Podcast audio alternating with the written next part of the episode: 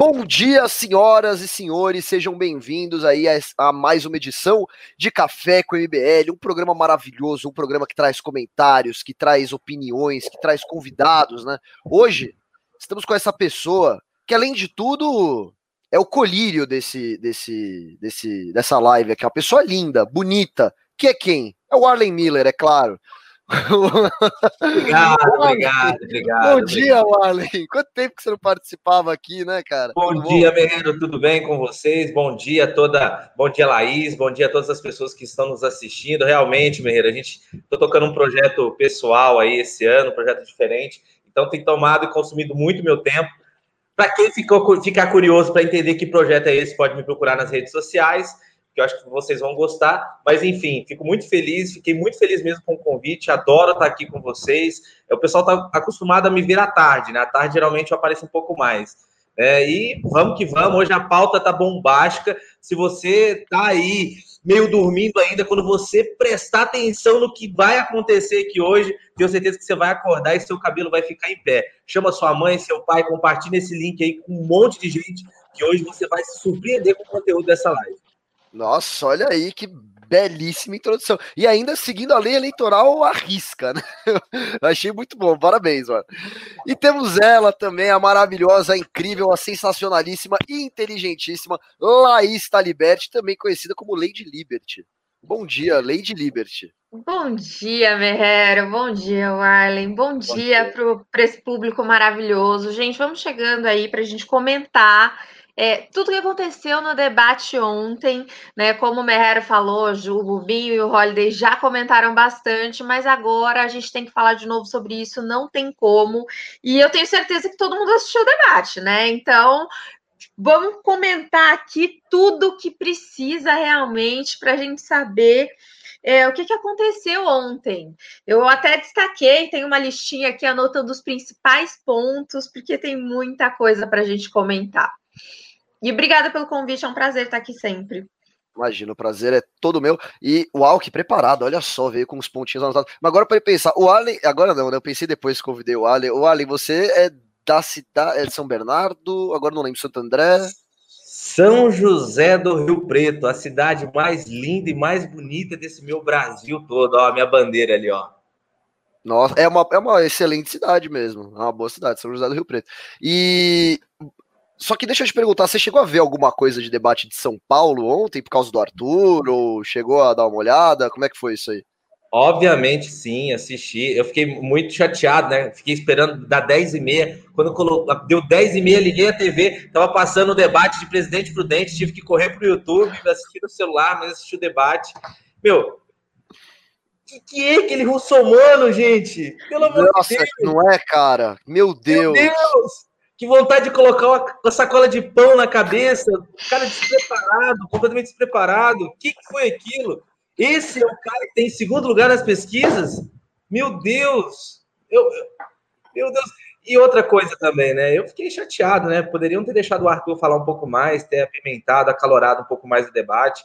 Eu acho que o debate poderia ter pegado fogo com o Arthur, tendo mais liberdade, mais oportunidade de falar. É, não sei, ao ver de vocês, se houve algum tipo de censura. Eu acho que seria um tema bem bacana para a gente debater e discutir aqui hoje. Mas eu queria ter ouvido o nosso menino, o nosso menino Ney, Ney Arthur falar um pouquinho mais.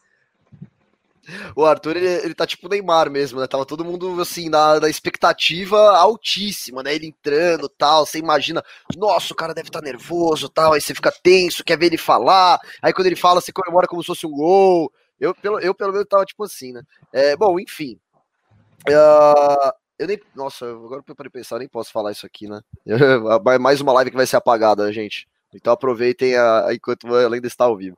Mas enfim, análise técnica. Falar, porque, porque existe uma lei eleitoral que, enquanto eu estou no canal do MBL. Ah, só, só para deixar claro que eleitoral, eu estou falando pessoalmente, tá? O MBL não apoia nenhum candidato. Isso aqui é a opinião pessoal do Lucas Merreiro. Pronto, agora acho que eu estou blindado.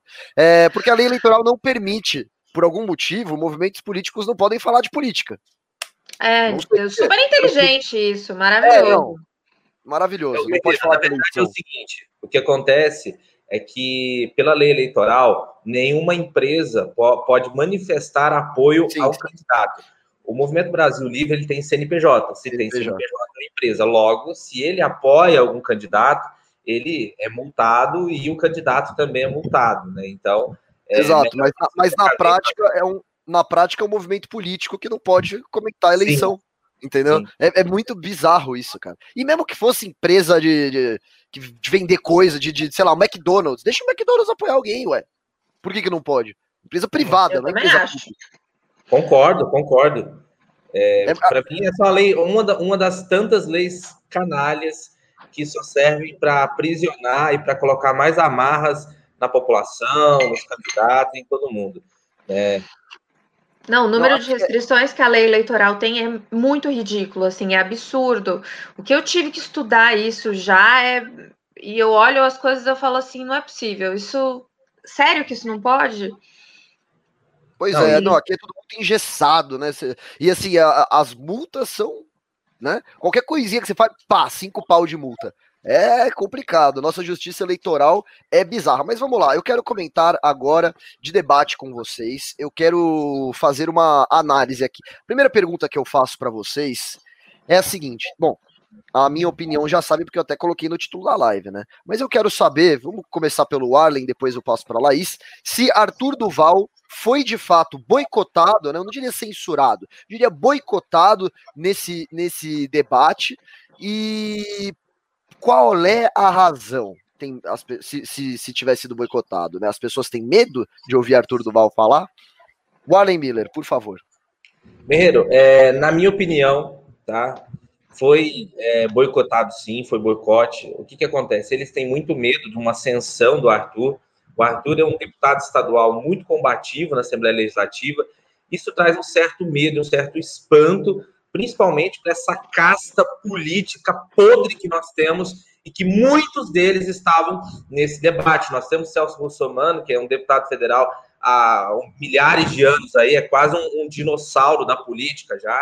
A gente tem aí é, Orlando Silva também, que está envolvido até a tampa, um monte de, de coisas. Se você digitar Orlando Silva em, em notícias, você vai ver um monte de citação em diversos escândalos. Tem o, o, próprio Bruno Covas também, que todo mundo acha, ah, ele che não, não chegou agora, já foi deputado estadual, já foi deputado federal, é, meio que é, herdou aí essa cadeira de prefeito, tem feito uma péssima gestão municipal. E quem tem a ganhar com o Arthur falando é só ele mesmo. Né? Então, se eles deixassem o Arthur falar, expor as ideias dele, como a gente conhece, sabe como ele é, ele ia sair de lá gigante. Aliás, mesmo com todo esse boicote, se você procurar no Google as, as, as palavras mais buscadas no Google ontem, você vai ver que foram palavras proferidas por Arthur Moledo Duval. Pessoas perguntando o que, que era é, plano diretor, pessoas procurando Mamãe Falei, pessoas procurando o nome do Arthur Duval, e ele saiu gigante ontem mesmo com pouco tempo falando. As pessoas têm que entender o seguinte: ou a gente muda, ou a gente coloca pessoas diferentes que têm coragem de fazer alguma coisa. E não é papo demagógico, igual o papinho da Joyce, não, viu, Merreiro? Aquele papinho dado e discurso que me permitam os primeiros. Discurso privado, porque não teve nenhuma narrativa original dela. São todas narrativas que, aliás, foram levantadas pelo próprio Arthur. Todas. Cracolândia, aquele discurso, ah, é liberal e não sei o quê. Eu, todos os discursos amplamente divulgados pelo Arthur Duval. E ela simplesmente quebrou essas propostas. Isso foi ridículo. Eu achei assim, Joyce Raspa ontem foi ridícula, ridícula. Só não ganhou da ridicularidade aí do Celso Russomano, que, na minha opinião, fez um papelão. É, você perguntava para ele lá, ah, e sobre a alíquota, não sei o quê. Ah, mas e a mulher, o botijão de gás, né, e a internet, essas coisas. Ah, meu, me poupa, me poupe. Um prefeito ele é muito maior, é um cargo de, de uma maestreza tão, tão maior do que isso, que o, o Celso Somano se apequenou e apequenou o debate de um tamanho que ficou assim, histórico, você não conseguia assistir. Mas enfim, é, eu acho que o Arthur ganhou o espaço dele, mesmo com pouco tempo. As pessoas vão clamar por mais Arthur Duval nos debates que virão. E você pode ter certeza, Merreiro, se na última pesquisa bateu 6%, na próxima pesquisa vai ser mais que 10, pode ter certeza. Wallen, eu vou te falar uma coisa, cara. Eu postei isso no Twitter ontem. Duas horas da manhã, 10 mil pessoas assistindo a live no canal do Arthur. 10 mil nenhuma xingando, ou tava lá pra atacar, ou tava. Eu não vi um, e eu tava de olho no chat, hein? Porque eu tava no celular, com o celular assim na, na, na vertical, e eu ficava lendo o chat enquanto eles estavam falando, né? Eu não vi um xingamento. Uma pessoa falando, ah, playboy, babaca, né? nada. Eu acho que estão deixando a gente sonhar, viu? E é uma coisa. É, não, e assim, cara, é. O, o, o Arthur, e eu até vou trazer o que o Ricardo falou no News da noite ontem ele é o único potencial candidato de direita forte. Porque a Joyce, ela, ela é, não é amada por quem é bolsonarista, né? Porque ela é considerada uma traidora por esses caras, né? Bem que agora ela tá você viu que ela tá pateticamente tentando voltar pro Bolsonaro, né? Falando que não, não, meu problema foi com os filhos. É uma oportunista de quinta categoria, né? Sempre foi a carreira inteira. Mas enfim. É, então é, a Joyce é isso. Aí você tem. É, quem mais poderia. O André Matarazzo, ele é um cara até bom, mas ele é meio inexistente. Fraco. Fraco. É, quem mais? O, o, o, o Sabará. Pelo amor de Deus, piada, né? Piada. O cara nem partido tem mais. E acho que é isso, né? E aí sobra o Arthur. Então, assim, eu, eu novamente, não estou fazendo nenhum apoio aqui, estou meramente lendo uma, uma possível realidade. Ele é o cara que tem o potencial de pegar os votos da direita. E a direita em São Paulo é muito forte. O Merreiro. E, assim, 70% das pessoas estão indecisas, não, ainda não sabem quem votar. Né? Ainda pode virar muito esse jogo. Fala, Wallen. Tem uma análise que a gente tem que fazer o seguinte o público bolsonarista não gosta da Joyce, mas gosta do Arthur. Exato. E isso é algo que as pessoas estão ignorando. O público bolsonarista odeia, repugna a Joyce. Mas o bolsonarista gosta, sempre gostou do Arthur. Porque o Arthur sempre foi o Ike de Fênix ali do time, né? Ele é o Ike de Fênix. Ele tá ali, ó, tamo ali, mas tamo aqui, tamo ali, mas tamo aqui. E sempre foi combativo. E na hora do vamos ver, é o cara que chega e resolve chegou e resolveu essa semana na Lesp. É o cara que chega ali para dar o, o, golpe fantasma de Fênix final ali e resolver a parada. Então. Não, mas deixa eu comentar então esse justamente claro. esse golpe de Fênix da Lesp, porque assim, ontem é, é, o Arthur fez uma cara de surpresa, porque óbvio, ele jamais imaginava que fosse ser isso. O Arthur, a primeira pergunta é: o Arthur foi boicotado? Sim, na minha opinião, o Arthur foi boicotado na hora de é, nesse debate por principalmente pelos jornalistas da Band. Não, eu acho que teve ali uma, uma certa união dos outros candidatos, falaram, não vamos perguntar nada. E, lógico, pelos jornalistas da Band também. Mas, para mim, o, o que ficou mais evidente, assim, foi quando o jornalista quis colocar no Arthur a, a taxa, vamos dizer assim, o selo de que ele não não ia passar a aprovação das privatizações do governo Dória. E não era isso. Lógico que o Arthur apoia as privatizações. Ele não queria que houvesse o aumento de imposto, principalmente em remédio. E aquele aumento, esse aumento não passou literalmente por causa do Arthur. Só que assim, eu fico me perguntando, eu achei muita sacanagem do, do jornalista, achei que ele tomou uma invertida assim, muito grande do Arthur, porque o Arthur falou: peraí, como assim? A, a, privatização eu queria, agora o, o Dória colocou um jabuti lá no meio, a gente não vai deixar passar. Aquilo não passou literalmente por causa do Arthur, que foi a diferença do voto do Bruno Lima. Voto que ele ia votar, ele ia votar não, mas ele ia votar. Então teria quórum e o aumento passaria. Então, o Arthur movimentou, falou lá que ia colocar no YouTube no dia seguinte o nome de todos os deputados que votaram com o governo ou que ajudaram o governo de alguma forma. Ligou a live, o Bruno quase votou e não votou.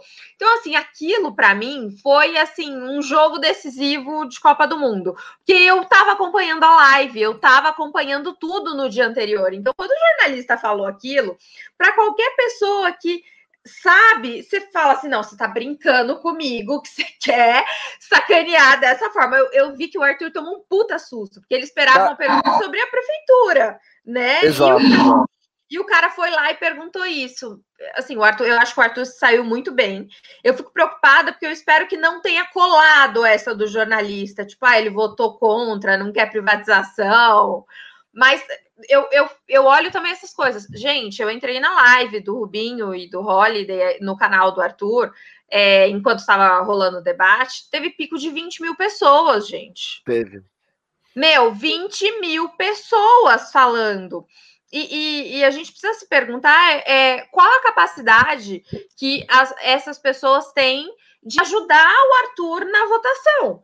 Porque, assim, se você tem 20 mil pessoas que ficam caladas e não interferem no voto de ninguém, leva aquela coisa assim, ah, meu voto é secreto e eu não vou falar para ninguém, isso não adianta nada. Agora, se você tem 20 mil pessoas que pega o celular, fala assim, ó, já viu um vídeo do Arthur? Deixa eu te mostrar, qual que é? Vamos, vamos assistir, vamos ver. Ah, mas o cara é isso mesmo? É, é isso mesmo. E, e, a pessoa conhece o Arthur, ou se não conhecia, passou a conhecer ontem, porque com esse pico, logicamente, teve muita gente que passou a conhecer e não conhecia antes, né? Quantos votos essas pessoas têm capacidade de levar para o Arthur? Porque eu acho que é isso. Se as pessoas querem ajudar um candidato, seja qual candidato for. Cuidado com a lei eleitoral, você está se Não, mas se as pessoas, não sou eu. Se não incentive. Pessoas... Não. Por acaso, ou outro candidato quer ajudar o Celso Russomano. Então, pode ser. Você quer ajudar o Covas? Vai Pronto. lá e fala. Se fala, meu, mas o Covas fez um monte de coisa boa, ó, que legal. Eu tive uma ideia aqui. Tive uma ideia aqui. Vamos, vamos fazer o seguinte: vamos, eu, vou, eu vou ler o nome de cada candidato e a gente faz uma mini análise, a gente faz um comentário mais curto, porque são 11 a gente pra caramba, de como ele se saiu no debate. Pode ser? Aí eu né, jogo para um, jogo para outro, a gente fala de cada um deles. Vamos lá então. O primeiro, Andréa Matarazzo, Warren Miller, começar com você. O que, que você achou do Andréa Matarazzo? Resumindo, fraco, despreparado, é, não tem domínio do que fala e a quantidade excessiva de derrotas ao longo da vida o tornou um cara amargo e que não consegue expressar aquilo que de fato ele pensa. Quem foi que falou isso mesmo? Foi o Russomano? Não, foi o Covas? Foi o Covas. Né? Falou isso 200 vezes que ele foi derrotado. É verdade. No... Mas assim, eu acho que eu, eu achei que ele, eu achei que ele foi tão mal assim, achei que ele foi bem até. Tirando a parte que ele fala, né? Os, os, o pessoal até comentou ontem na live do Mamãe Falei, que ele fala assim, não, porque eu sou da família Matarazzo. Tipo assim, caguei a família que você é, cara. Caguei. Eu nem sei quem é a família Matarazzo. Né? Não sei, eu sei, obviamente, eu sei, questão histórica, família tradicional de São Paulo. Mas assim. Mas o cara que mora na Zona Leste, ele tá cagando pro cara que ele é Matarazzo, se ele é Matarazzo, Mataralfa, Matarômega. O cara quer saber se vai ter comida em casa, se vai ter vaga na creche, se vai ter médico no postinho na UPA. O cara tá preocupado com isso. Então, é assim, e, e outra coisa, Meiro, só para complementar aí. É muito bizarro você ver Joyce, Matarazzo e o Russomano, os três, brigando pela chancela bolsonarista. Porque eu, todo mundo querendo se provar, mas, meu, que palhaçada aí, sem proposta. É bizarro. Concordo. Laís, é, Andréa Matarazzo, o que, que você achou do desempenho dele no debate? Eu achei que o André começou muito bem. Eu acho que ele teve boas respostas no início. Eu acho que realmente assim ele cometeu um erro gigantesco com esse negócio de eu sou da família Matarazzo, porque concordo com Arlen, a, a pessoa que está nas zonas periféricas da cidade, seja zona leste, oeste, sul, norte, enfim, essa pessoa não está preocupada com quem ele era. Isso é uma é uma é uma fama que já foi, assim, é uma coisa muito aristocrática. É, é a velha política, não é nem a velha política, eu acho que é a, a velha aristocracia mesmo, aquela coisa que é, as pessoas eram definidas ou respeitadas pelo nome. Isso tudo mudou. Hoje, os maiores bilionários são jovens de famílias zero tradicionais no mundo, não é do Brasil, né? Então, assim, é, eu acho que ele tem uma imagem que é boa para um prefeito. Tipo, o cabelo grisalho, ele é uma pessoa mais velha. Eu acho, inclusive, que assim, o Arthur devia fazer umas ruguinhas. Tô brincando, gente, mas assim, ele tem. Eu acho que ele tem fisicamente uma, uma imagem que é, é agradável. Tem pedigree, pro... tem pedigree. É, é eu acho que ele tem idade, demonstra a idade Sim. demonstra experiência. E eu acho Sim, que no começo ele foi muito bem, mas realmente foi terrível esse negócio dele é, da dele falar da família. Assim, da família. eu acho, acho que conta mais contra ele do que a favor. É, eu também acho, concordo com você. Assim, é, veio com um bom discurso de privatização, de, de liberalismo e tal, mas então peidou na saída. É isso que aconteceu, né? Pra usar um termo bem bonito. É, vamos lá. Nossa, maravilhoso. Muito educado você, Merreiro. muito, né? Mas uh, no começo, desculpa, Laís, é, mas no começo todo mundo foi muito bem. Até o Boulos foi bem no começo, né? O, o ah, negócio. Peraí, que... chega lá. Esse eu quero comentar. Foi, foi lá no, no, meio que todo mundo virou aquela, aquele samba do crioulo doido. Mas enfim, pode continuar, Merreiro. Vamos lá. É, o próximo que eu falo aqui, Bruno Covas. Nossa, esse para mim foi o pior, ele foi horroroso, cara. O que aconteceu? Ah, peraí, antes eu quero falar uma coisa do Matarazzo que eu esqueci. Por que, que ele fala tão igual ao Geraldo Alckmin? Parece o Geraldo Alckmin falando. Vocês perceberam isso também? E o Covas Percebi. também tava falando meio parecido com o Geraldo Alckmin. Né? Tipo, é, mesmo tom de voz, o mesmo, mesmo jeitinho de falar, muito doido isso. Mas enfim, Bruno Covas, para mim, ele foi péssimo, ele saiu muito mal. Laís, vou começar com você agora. O que, que você achou do desempenho do Bruno Covas no debate de ontem? Olha, eu tenho sempre a impressão que o Bruno Covas está meio dopado, mas isso não é só. Gente, é verdade, isso não é só no debate. Assim, eu me preocupo realmente. Se a gente estava falando da imagem do Matarazzo, que ele tem uma imagem que, assim, transparece, de certa forma, uma confiança para São Paulo. O Bruno, o Bruno Covas, ele transparece a imagem de vamos para o hospital, por favor, estou preocupada com você, né? Isso eu não acho que é a melhor imagem que a gente deseja para uma cidade de 12 milhões de habitantes com problemas muito, muito grandes. Então, assim, eu acho que o Bruno Covas foi. Eu, eu tenho a sensação que ele passou o debate assim, com um cafezinho, olhando, é assim, né? Porque assim, ele tava, ele não, ele não se encrencou com ninguém, fez perguntas que ele é, desqualificava o outro, o André Matarazzo tentou antagonizar bastante com ele, e aí ele zoava o André e falava assim: ah, porque você perdeu no PSDB. Então, assim, isso é uma técnica muito básica, que é você fazer a. você desqualificar a, o, o oponente no que ele fala. Agora, eu ouvi um comentário do Arthur ontem, muita gente não deve ter assistido, porque isso já era mais de duas da manhã, que o, o Bruno Covas usou a tática do espantalho, que em retórica você fala isso. Então, assim, é, ele falou muitas vezes eu, vocês estão falando mal da cidade, não fale mal de São Paulo, é a cidade maravilhosa que a gente vive. Né? Só que ninguém está falando mal de São Paulo ali, as pessoas estavam falando mal da gestão Bruno Covas. Eu dificilmente, eu, eu não vi ninguém ofender São Paulo. Especificamente, nossa, São Paulo é uma porcaria de cidade. Ninguém falou isso. Todo mundo falou, ó, tem problemas e ó aí quem é o culpado do problema, né? Acho que esse essa técnica que o Covas usou é, é, é, mais uma vez uma técnica de tentar desqualificar todo mundo que estava ali. Então, é, eu acho ele muito ruim, muito ruim, mas ele não se saiu mal. Tipo, ele não, ele não deu respostas absurdas, ele não teve descontrole emocional. Então, assim, eu acho que ele não, no, nesse debate, ele não cria uma rejeição maior que ele já tem, digo.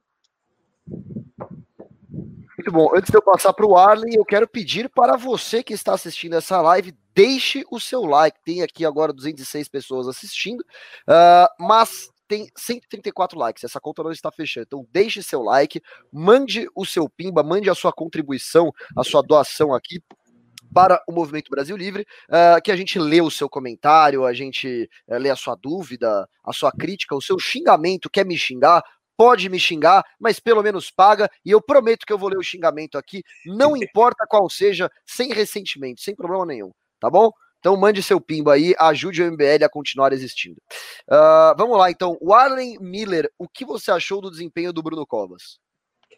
É, assim, antes, né, respondendo um questionamento que você fez, é, eu tenho certeza absoluta que, que o marqueteiro deles é o mesmo, né? O marqueteiro do Alckmin, o marqueteiro do Bruno Covas, porque o tom das palavras, a, o discurso, a, os argumentos no debate lembra muito o debate presidencial do, do Alckmin na TV, né? Se você analisar ali a postura, o jeito de falar, a coluna é, reta, olhando fixo, mas isso não cola. Se a gente for fazer ali aquele boneco, né, da live do Kim, do Arthur, que a gente faz ali o boneco, colocando crenças e, história para conectar. Não sei se, você, se o pessoal tá aí, assistiu as lives da semana do candidato, foi bem legal, aliás.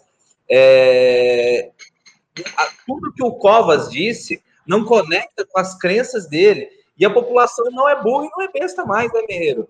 As, as, pessoas hoje têm celular na mão, tem um, um, canal de informação na mão, tem televisão, que hoje em dia, querendo ou não, você tem várias informações ali, por mais que eles tentem maquiar as informações, você consegue entender muito mais. Hoje, a mídia que é, tenta é, doutrinar, digamos assim, a cabeça das pessoas, é, tentando gerar aqueles fatos bem falaciosos do passado. Isso vem diminuindo com o passar do tempo, porque a mídia tradicional está perdendo credibilidade e as mídias é, não convencionais aí, as mídias alternativas têm tomado maior espaço no debate público. Então isso também tem interferido. Então as pessoas não são burras mais. Né? As pessoas têm informação e elas não estão sendo mais enganadas. A gente vê um discurso do Covas, ele, ah, mas é isso, eu vou fazer aquilo, eu vou fazer isso. Mentira!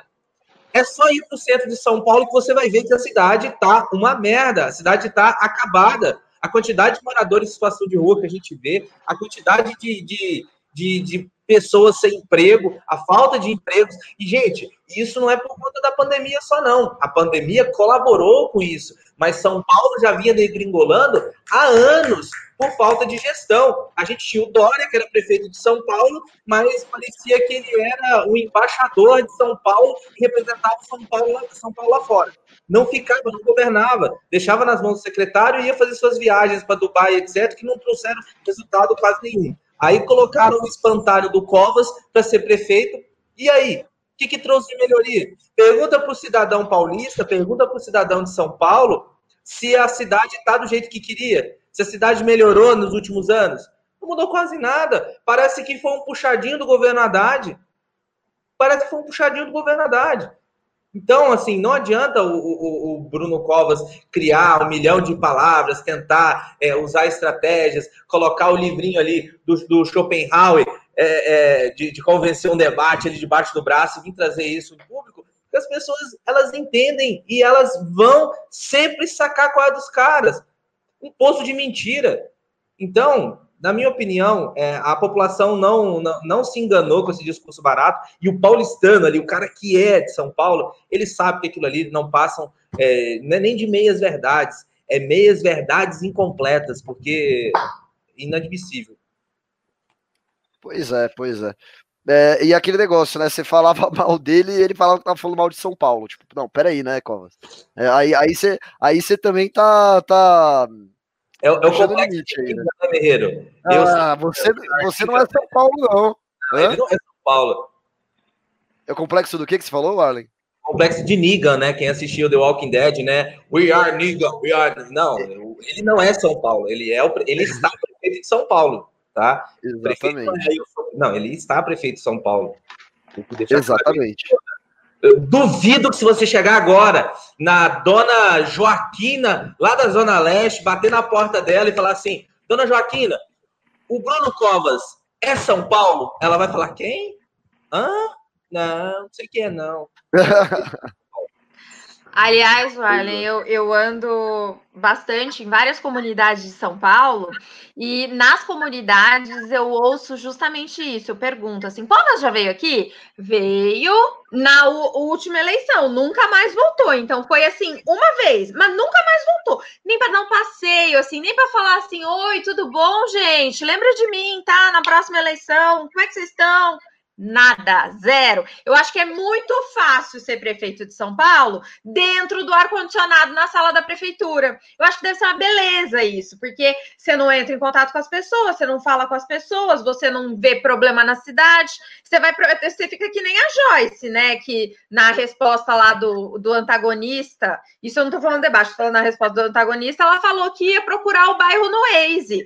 Não, eu tenho Google Maps, tenho o Waze tenho, eu coloco no Waze. Gente, eu queria falar, gente, não é possível que você realmente está falando que você vai governar São Paulo com base no Waze, Google Maps. Ah, não, gente, para, pelo amor de Deus. Merda tá se matando de rir com a minha versão da Joyce. Eu sou péssima imitadora, mas assim, essa. Não, foi bem, parece mesmo.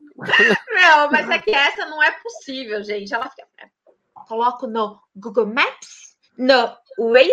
Não, Depois é, vocês procuram foi. esse vídeo, porque assim, o Arthur falou para ela, eu não lembro qual foi o bairro que ele falou, mas ela falou que ela não precisava saber, que ela tinha o Waze, que ela tinha o Google Maps. Ai, senhor, pelo amor pois de Deus. É, é pois é.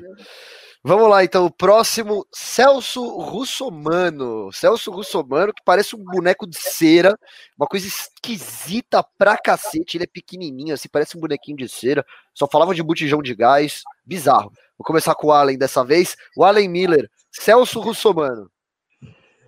Guerreiro, é, vamos lá. O Celso Russomano ontem foi, eu, eu acho que ele foi o, o, o, o alívio cômico do debate o tempo todo, né? porque eu dava muita risada toda vez que ele começava a falar. Porque não, não tinha conexão nenhuma o que ele falava, ele não apresentou propostas, ele não, não trouxe nada sólido, ele ficou se defendendo do defensivo o tempo todo, ele não conseguiu se defender de, da, dos ataques que ele recebeu. É, não, não tenho o que falar. Foi, eu, eu falo, ele foi alívio cômico ontem. Eu achei que o alívio cômico seria o Boulos na, no debate todo, mas não, o alívio cômico foi o Russomano, que é o segundo colocado.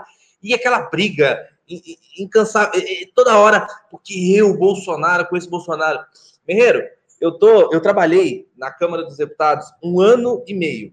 Eu fui assessor de comissões, é, ia para plenário, é, participei de diversas reuniões, diversas frentes parlamentares. Eu vi o russomano nos corredores, andando e conversando com as pessoas, uma vez. Uma vez.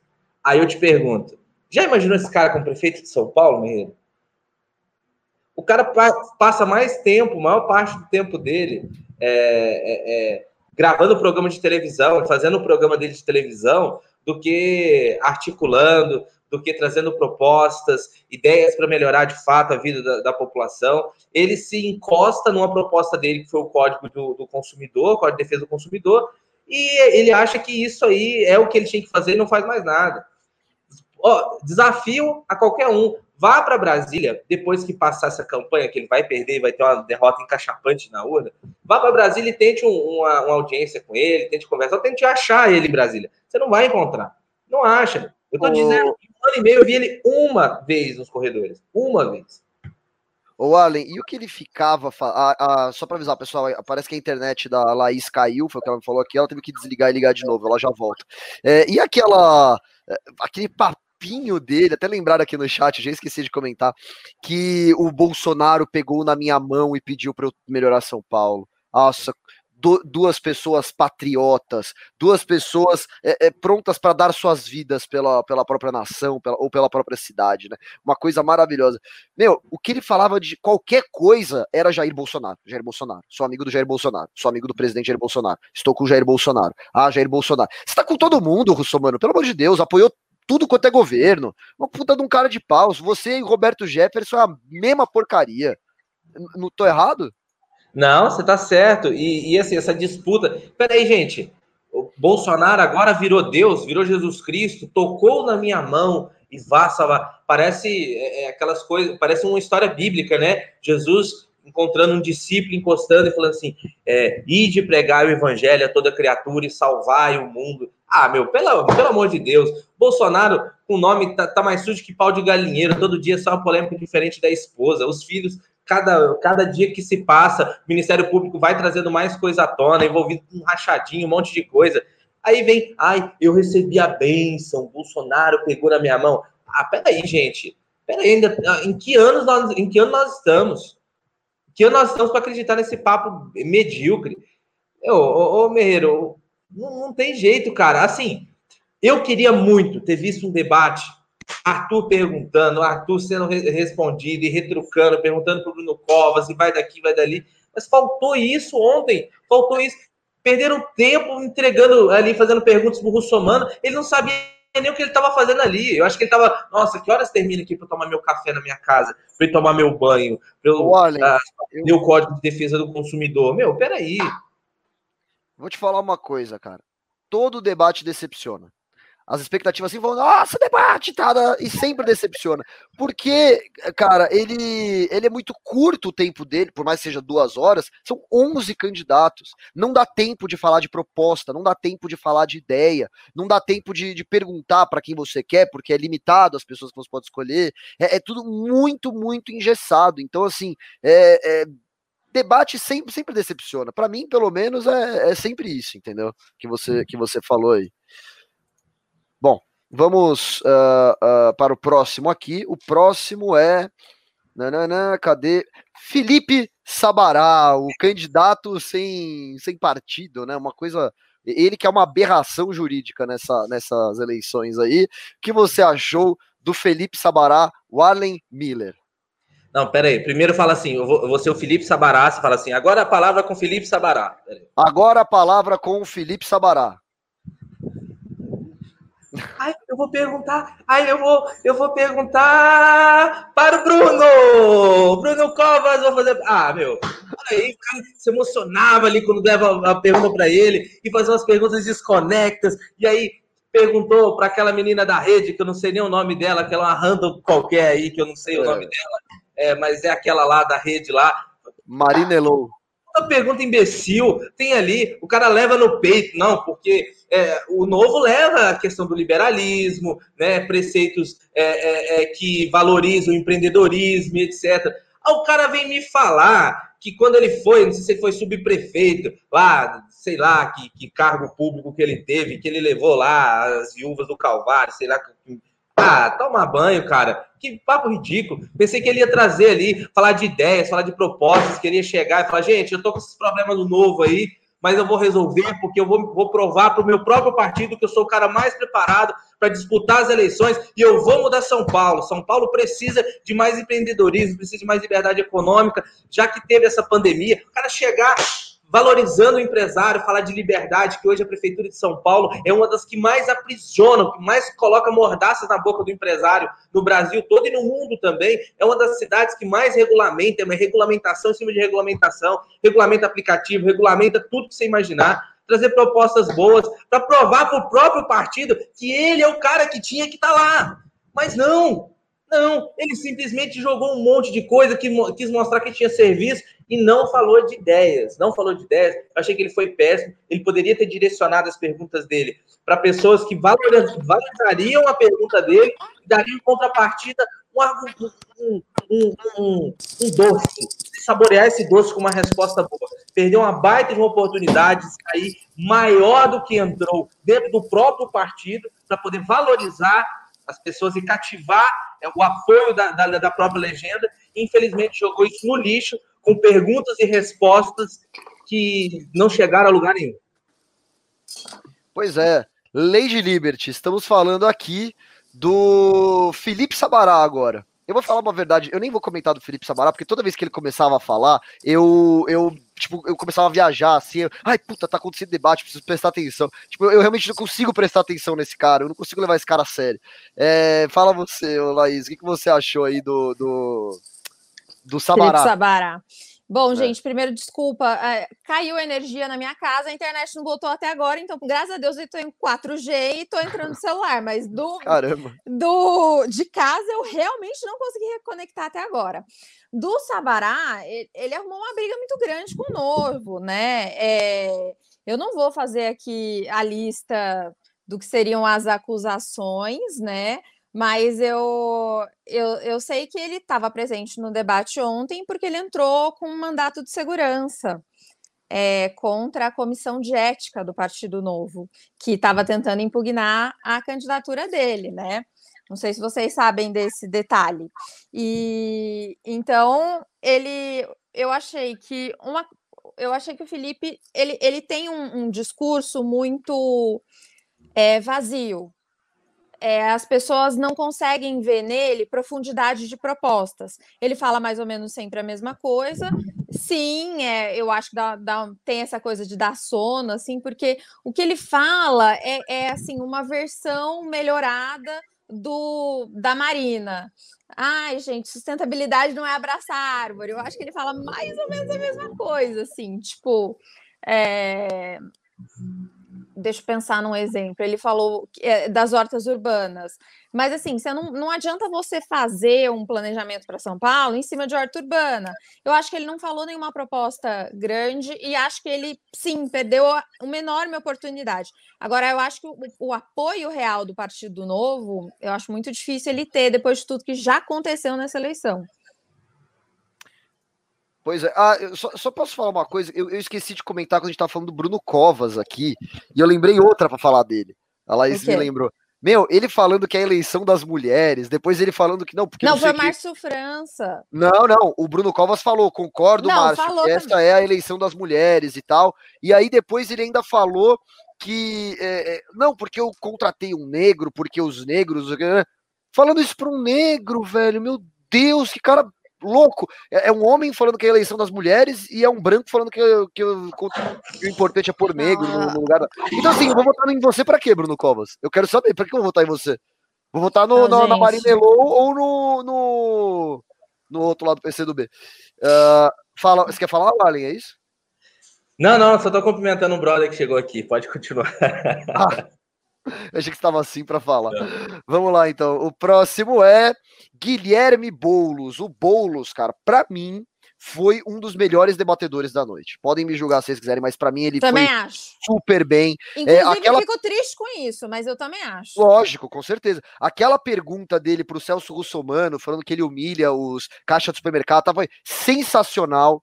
Inclusive, o Russomano não estava sabendo responder nenhuma pergunta bem, ele apoiou de todo mundo. Mas o Guilherme Boulos mandou super bem. Uh, e assim, eu fiquei. Não vou dizer que eu fiquei surpreso, porque o Boulos ele é bom pra cacete de debate, né? Uh, como comentaram ontem também, o Boulos ele é assustadoramente igualzinho ao Lula nos anos 80. Se você pegar qualquer debate do Lula nos anos 80, quando era aquele Lula mais, o, aquele com a barba preta ainda, um pouco mais radical e tal, você vai ver, é a mesma coisa, até o jeito de falar, até a aparência física, o jeito de se vestir, você percebe que o Boulos, ele não vai de, de paletó, ele vai de camisa social só, e, e mas, mas com a camisa para fora da calça também.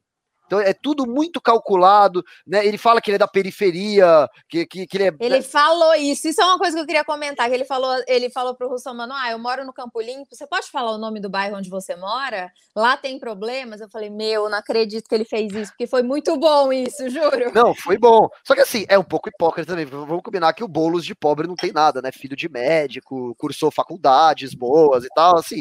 Mas ok, a construção, a estratégia é muito bem feita tá sendo muito bem executada e assim, dá, dá receio, né? Você fala, puta, esse cara aí, ele tá fazendo tudo certo até agora, tudo certo. Laís, o que, que você achou? Meu, isso me dá muito receio, justamente por causa disso, porque eu, eu acho que ele foi muito bem. Ele é um discurso que, se a pessoa não sabe o histórico do Boulos, ela cai tranquilamente, ela cai. Então, assim, eu acho que o, o fato dele ter ido muito bem é muito ruim para a gente. Eu acho que ele não, não se contradisse ele, dentro das pautas que ele falou, ele falou super bem. É... Eu acho que ele falou sobre as mulheres, mas de uma maneira boa, ele, ele falou bem das mulheres, assim, que é diferente do Márcio França, que, gente, isso pelo amor de Deus, assim, ah, as mulheres, aqui nós temos duas mulheres, elas não vão se eleger, é claro. Tipo, as mulheres não têm chance de se eleger, né? É, achei que ele tem a imagem exatamente igual à do Lula, mas ele não se conectou com a imagem do Lula, né? E uma análise que eu vi os meninos fazerem ontem, o Rubinho e o Holiday, é que esse ano o PT veio travestido de PSOL, porque é, o, o, candidato que o PT escolheu é um candidato muito fraco, né? É o, é o Gilmar Tato, e pelo amor de Deus, né? O cara é ruim, mas ruim, assim, com força. Eu, ele me lembra a Dilma, de tão ruim que ele é. Peraí, e... já, já, vai chegar no Gilmar já já. Estamos falando, você está, você está se adiantando. Desculpa, perdão. E... Imagina, sem problema. Mas assim, é, eu acho que ele veio com um discurso, ele foi suave, eu acho que ele cativa.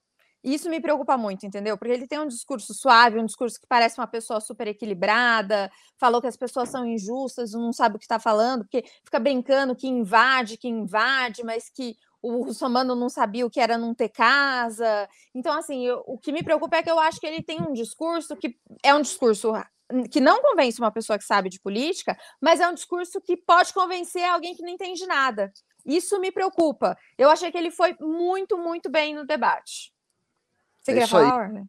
O Arlen Miller, sua vez, então. Guilherme Boulos, o que você achou de Guilherme Boulos no debate de ontem na Band?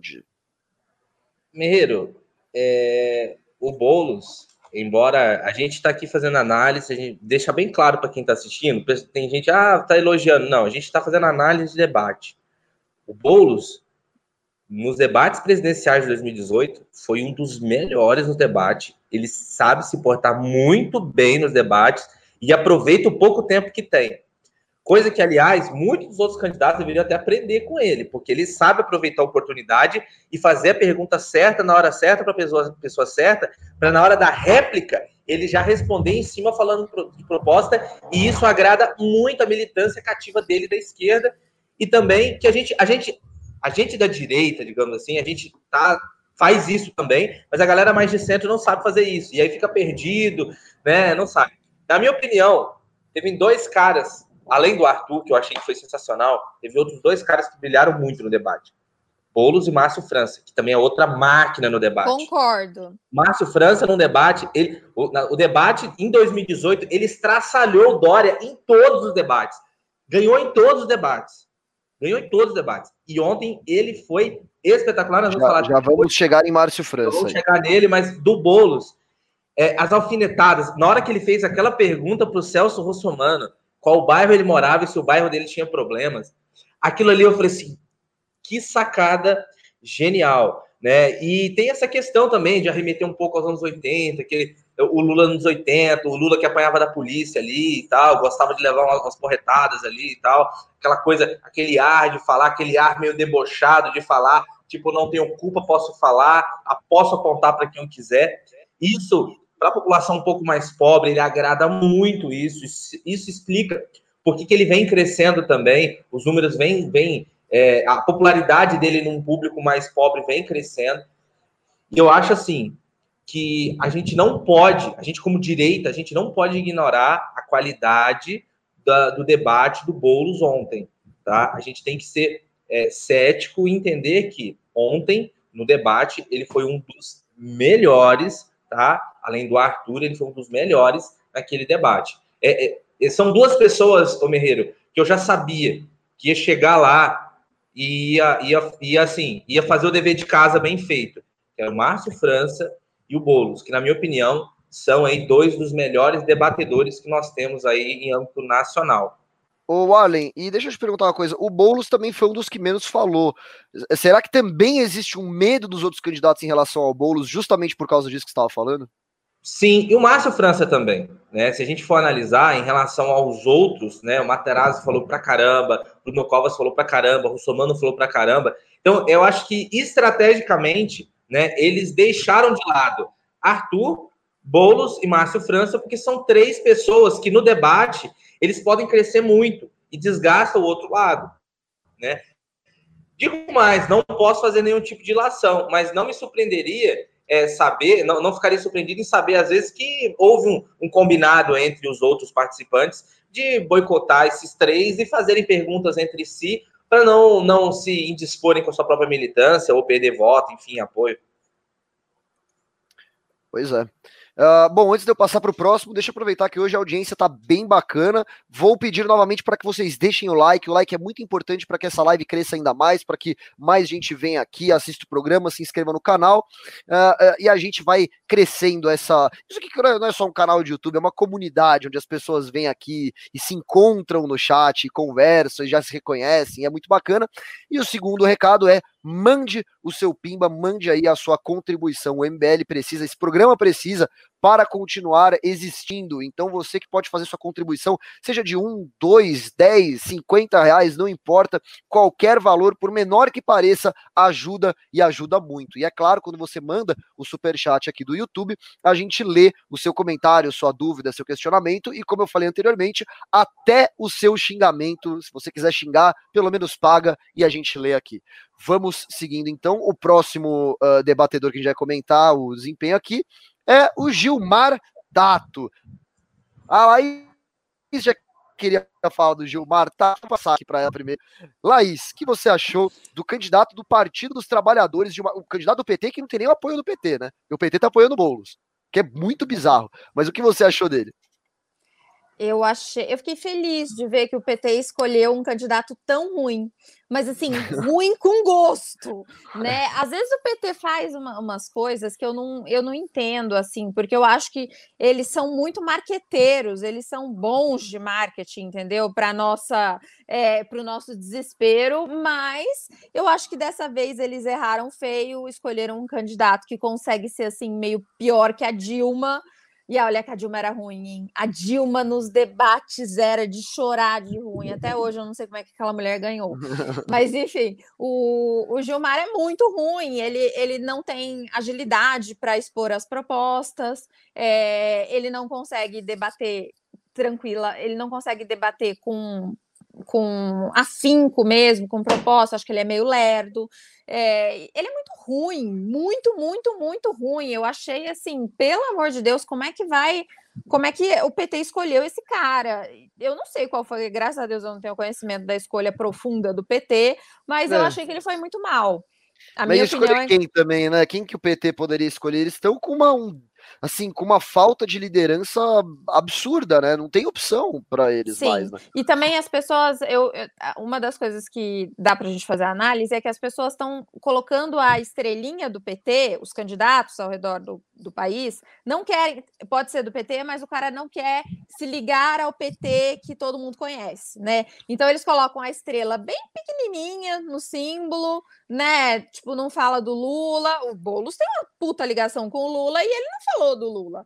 Agora, uma coisa, eu acho que o Gilmar Tato, assim, ele apanhou, sabia que ia apanhar, mas ele morreu lutando pelo PT, sabe? Acho que ele assumiu, meu, sou petista mesmo, falou do Lula mesmo e sei lá, acho que a bancada do PT deve ter ficado até feliz com ele, porque ele assumiu. Assumiu. Ah, mas... Sou PT mesmo, mas eu acho ele muito ruim. Ok. É, o Arlen Miller, e aí, o que você achou do, do, do, do, Tato? Às vezes eu acho que eles pegaram um candidato bosta só para dar mais moral pro Boulos ainda, porque não é possível, cara. Ah, cara, é, eu, eu sinceramente, é, eu tenho certeza disso. Tá? E você pega o tanto o, o, eu sempre confundo, é o Gilmar e o Newton Tato, né? Eu sei que um é deputado federal e o outro é o candidato a prefeito. Eu só sei quem é o Tato, mas nunca. Eu sempre confundo, mas enfim. É, é, é, é ele e o irmão são iguais. Se você quer ver uma lavada, o Kim dando uma lavada em um dos Tatos, procura aí. Debate, Kim, licenciamento ambiental, é, Newton Tato. Procura aí. Você vai ver a lavada. Ele, o irmão, parece que tem me, o mesmo jeito de falar, é um jeito simplista, um jeito. Mas não consegue desenvolver nada, não consegue argumentar nada, não tem proposta né? Aquele jeitão meio desengonçado de falar. E assim, a, a, eu repito mais uma vez: o povo cansou de votar no cara porque o cara é o coitadinho, porque o cara fez. Não, não, o povo não quer mais saber disso. O povo quer saber de proposta, o povo quer saber de boas ideias. E o povo quer de fato colocar gente que os represente não só na simplicidade, não só na pobreza, não só no estereótipo, né? Mas sim pessoas que representam essas pessoas pelos ideais políticos, pelos ideais é, é, é, e crenças que essa pessoa leva. Nenhum paulistano que se preze vai votar no PT, porque o governo Haddad foi péssimo. Então, a, a esquerda, num, num, num, todo, acho que se debruçou a Guilherme Boulos, lançaram um, um qualquer do PT. Eu acho que o, o Tato se lançou simplesmente pelo fato de falar: não, eu estou no PT há 30 anos, eu tenho o direito de disputar, eu quero disputar, a cadeira é minha, ninguém manda, e disputou pela insistência, não pela qualidade e não pelo político que é, né? Então, isso se mostrou no debate. Pessoa que não tem ideia, arremete o passado o tempo todo, joga meia dúzia de palavras ao vento, não sabe formular uma frase inteira, um raciocínio inteiro, né? Fraquíssimo, fraquíssimo.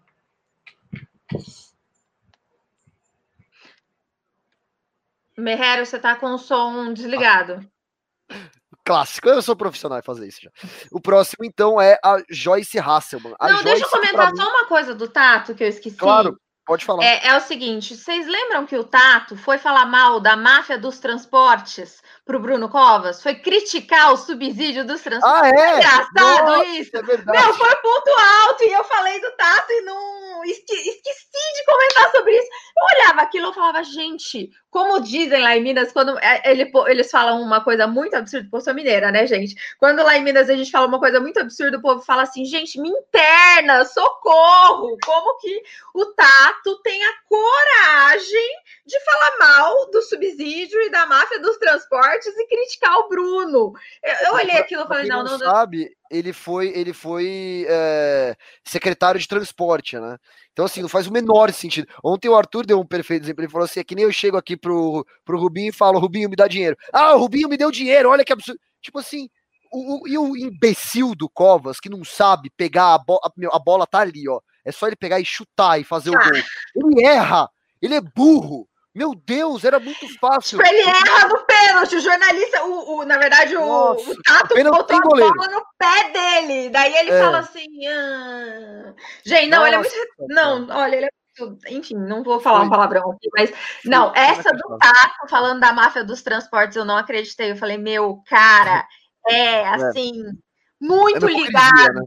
É muito ligado à máfia dos transportes. E daí eu achei engraçado que essa, essa pauta da máfia dos transportes ficou em voga ontem, né? Tipo, só o Arthur levantou essa bola. Ninguém falava nesta merda desculpa. É, mas ninguém falava sobre isso, né? Aí o Arthur levantou, tipo, vamos acabar com a máfia dos transportes e com subsídio. Aí todo mundo resolveu querer acabar com a máfia dos transportes. Olha que coisa interessante. Não, isso me irritou muito.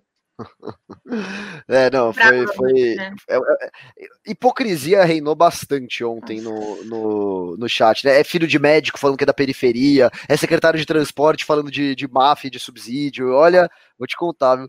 Vamos lá, o próximo então vamos comentar sobre a Joyce Hasselman. Eu achei que a Joyce saiu muito bem no debate, copiou o Arthur pra cacete. Bizarro. Foi bizarro o que ela fez. Começou a falar combater máfias do transportes, é, precisa de coragem. Tipo, tá, tá no jingle do Arthur, né? Seu sobrenome é coragem. Ela vai lá e fala isso, né? O Arthur ainda fez a previsão, falou que na próxima, no próximo coisa ela vai falar de. Qual que foi que ele falou? Que a Joyce Locomotiva. Falar? São Paulo é a locomotiva Isso. do Brasil. Exato. Não. não duvido, não duvido, porque ela tá imitando o Arthur de uma forma assustadora. Só peraí que agora eu vou começar com, com o Allen dessa vez, Laís, e aí eu passo para você, pode ser? Só para dar uma, uma dinâmica bacana aqui. Vamos lá. O Arlen Miller, é, é Joyce Hasselman, o que, que você achou dela? Cara, assim, eu acho que para resumir bem o que foi o debate da Joyce Hassman, sabe no, no filme Tropa de Elite, quando o, um dos, dos aprendizes ali, não sei se é o 0106, sei lá, qual que é que tá atirando, tá, tá, tá. aí o, o Nascimento fala, pô, com o meu fuzil assim também fica fácil, né, fulano? Foi o que a Joyce fez, né? O Arthur tinha que fazer um meme disso. Pessoal da CBF, é. isso. Fica a dica aí, ó. Coloca lá o Arthur, a, a Joyce atirando indo bem, e o Arthur falando, ah, mas com, com meus argumentos também fica fácil, né? Porque ela copiou 100% os argumentos do Arthur. Ela copiou 100%. Cara, e ela vem fazendo isso desde antes do debate. A questão da pauta da Cracolândia, a questão eh, da, da, das narrativas que ela vem emplacando de combater máfia de transporte, etc. Né? É bizarro isso. Eu, eu sinceramente, Merreiro, eu teria vergonha de fazer um papelão desse, porque o, o nicho eleitoral que ela disputa é o mesmo, mesmo nicho eleitoral do Arthur, e todo mundo já se ligou nisso, porque o, o Arthur ele tem um, um, um, um poder de, de, de, comunicação, ele consegue se comunicar com as pessoas como ninguém consegue. Ele é um comunicador nato. E as pessoas, o, o nicho eleitoral da Joyce é o mesmo nicho eleitoral do Arthur. Então não adianta ela ficar tentando emplacar essas coisas, tentar trazer para ela uma história que não é dela. Não é ela ali falando. Ela não tá, ela não tá nem aí para a população de rua. Ela não tá nem aí para São Paulo. Aliás, ela, ela veio para São Paulo para disputar a eleição aqui porque eu acho que ela achou que era mais viável ser candidata em São Paulo. Mas ela nem paulistana é, entendeu? Então, isso é um absurdo. Ah, olha, você está dizendo que quem é de fora. Não, não estou dizendo isso. Eu só estou dizendo que para a pessoa ser prefeita de São Paulo, como ela deseja pleitear esse cargo, está pleiteando esse cargo, ela tem que saber o mínimo possível da cidade. Como que você. Ah, você é contratado para gerenciar uma grande empresa, uma multinacional. Aí você vai para a empresa, você não conhece a marca da empresa, você não conhece ah, quais são os princípios éticos dessa empresa, o que, que é o de valor histórico, o que de valor moral tem essa empresa. Você não conhece a equipe, você não conhece nada, você vai chegar lá, você vai fazer o quê? Nada. Você vai ser enganado, você vai é, é, lotear cargos para toda uma casta que já conhece a cidade e no final a gente já sabe o que, que acontece, né? Cargos loteados, cabides de emprego, cidade passando problema financeiro e nada de problema solucionado. Então, se ela copia até mesmo o discurso de outro para auto se promover, imagina essa e ela não tem caráter para criar os próprios argumentos, imagina essa mulher como prefeita. Pois é, é, concordo com você, bons pontos colocados aí. E eu quero saber da Laís Taliberti, o que você achou da, da, dessa copiadora master aí que é a Joyce Hasselman?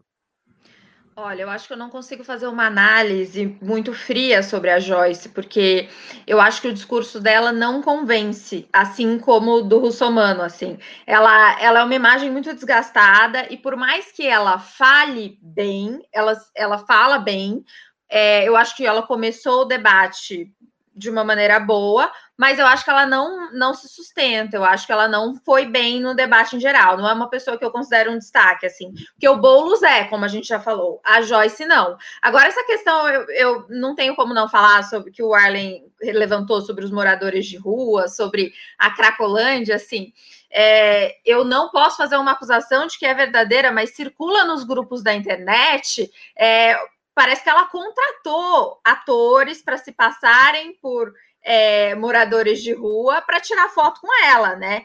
Gente, isso isso é o cúmulo. É, é, assim, como que a pessoa faz isso? E eu, eu queria fazer aqui uma análise. O Russomano falou sobre ela ter é, transferido o título para São Paulo bastante recentemente. Ela era deputada, ela é deputada federal, tudo bem que é deputada federal por São Paulo, mas o deputado federal ele precisa passar a maior parte do tempo em Brasília.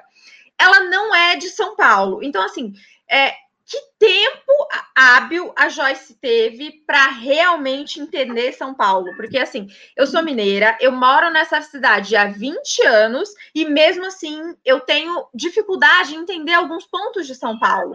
É, eu fui em Guaianazes, fica a 65 quilômetros da minha casa, gente. São Paulo é uma cidade, assim, é, é muito grande, é uma, é uma cidade com números e valores, tudo aqui é muito grande, tudo aqui, se é um desastre, é um mega desastre, se é uma coisa boa, é uma coisa boa que pode ser replicada em muitos outros lugares do mundo. Então, é, eu, eu acho eu chego a achar que é irresponsável a Joyce se candidatar para ser prefeita, né? Justamente porque ela não conhece os problemas da cidade e ela não faz nem questão de tentar conhecer, né? Ela, ela é uma pessoa que a gente vê que é, não está preocupada nisso e, é, ao contrário, só uma coisa eu discordo do Arlen, porque eu acho que a Joyce não tem o mesmo público do Arthur eu acho que são públicos completamente diferentes. Eu acho que a maior parte dos eleitores do Arthur são homens,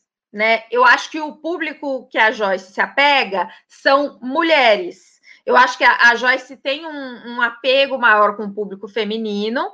É, eu, eu acho que o Arthur tem, não tem um público feminino tão grande. Eu acho que a Joyce tem. E acho que pelo menos o que eu vejo, quando eu vejo os comentários nos chats, quando eu vejo os comentários, eu, eu tô nos grupos, né, que o Arthur é, coloca, eu participo dos grupos, então eu vejo que o Arthur, ele tem, um, um, tem muitos eleitores bolsonaristas. As pessoas já vieram falar comigo, ele, eu vejo que as pessoas falam assim, ah, não gostava dele criticando o Bolsonaro, mas assim, eu gosto pra caramba do Arthur, acho que ele tem propostas boas, e acho que na Joyce não existe isso. Eu acho que os bolsonaristas é, de A a Z odeiam a Joyce. Então, por isso que eu acho que ela não tem o mesmo público do Arthur.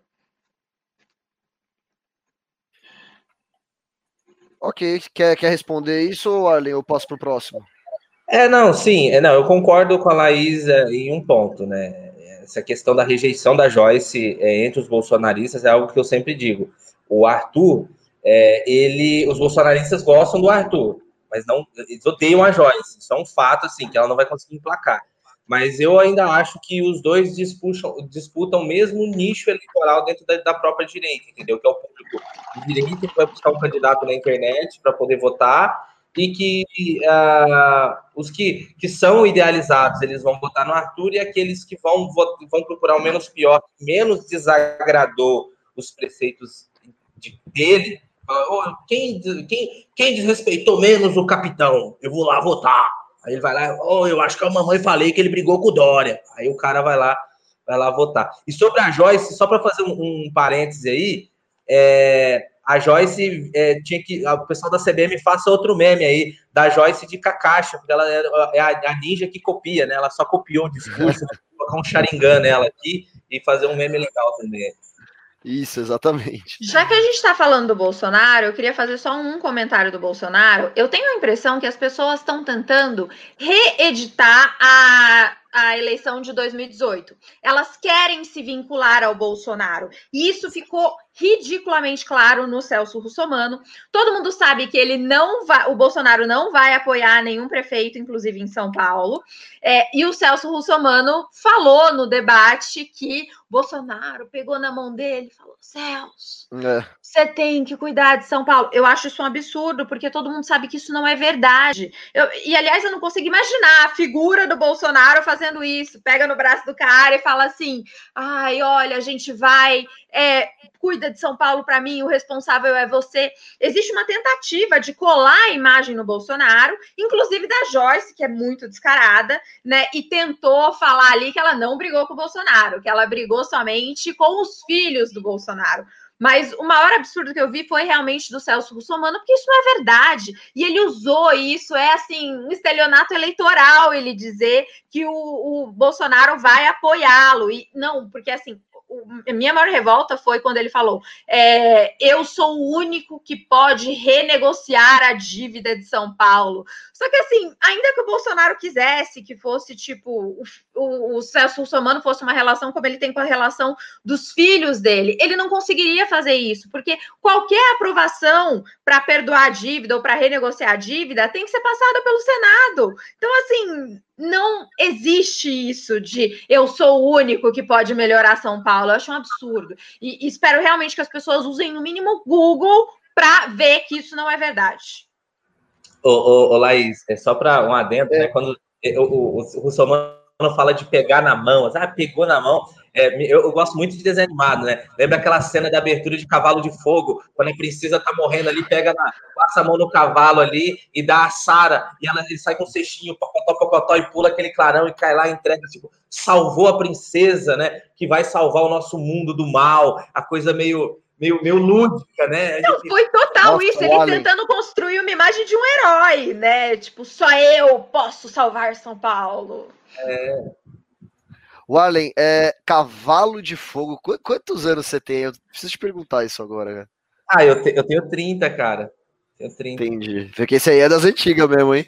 Ah, cara, eu, eu, eu sou fanático por SBT, cara. Eu assisti SBT na minha TV, só pegava SBT, não tinha o que fazer, assim, em casa eu era. Eu, eu vim da cidade com o pior IDH do estado do Espírito Santo. Vivi minha, até meus 14 anos lá e vim para São José do Rio Preto, problemas de saúde da família. Acabei é, crescendo aqui, é, depois da minha adolescência, estudando por aqui tudo mais, né? E na minha TV só pegava SBT. Então eu assistia todas as novelas do SBT, todos os desenhos do SBT, todos os programas do SBT. Então pode perguntar o que for de SBT e desenho animado aí que a gente entende. Brincadeira. é, peraí, só deixa eu voltar um pouco aqui, porque eu acho que eu passei um pimba. Eu tô salvando os pimbas aqui para ler depois. Uh, deixa eu ver só se eu não fiz besteira aqui. Não, eu acho que é isso mesmo. Tá, Beleza, é isso mesmo. Vamos para o próximo, então. Uh, a gente falou da Joyce agora, né? Márcio França. Márcio França, um cara bom de debate, né? Uh, ele que quase.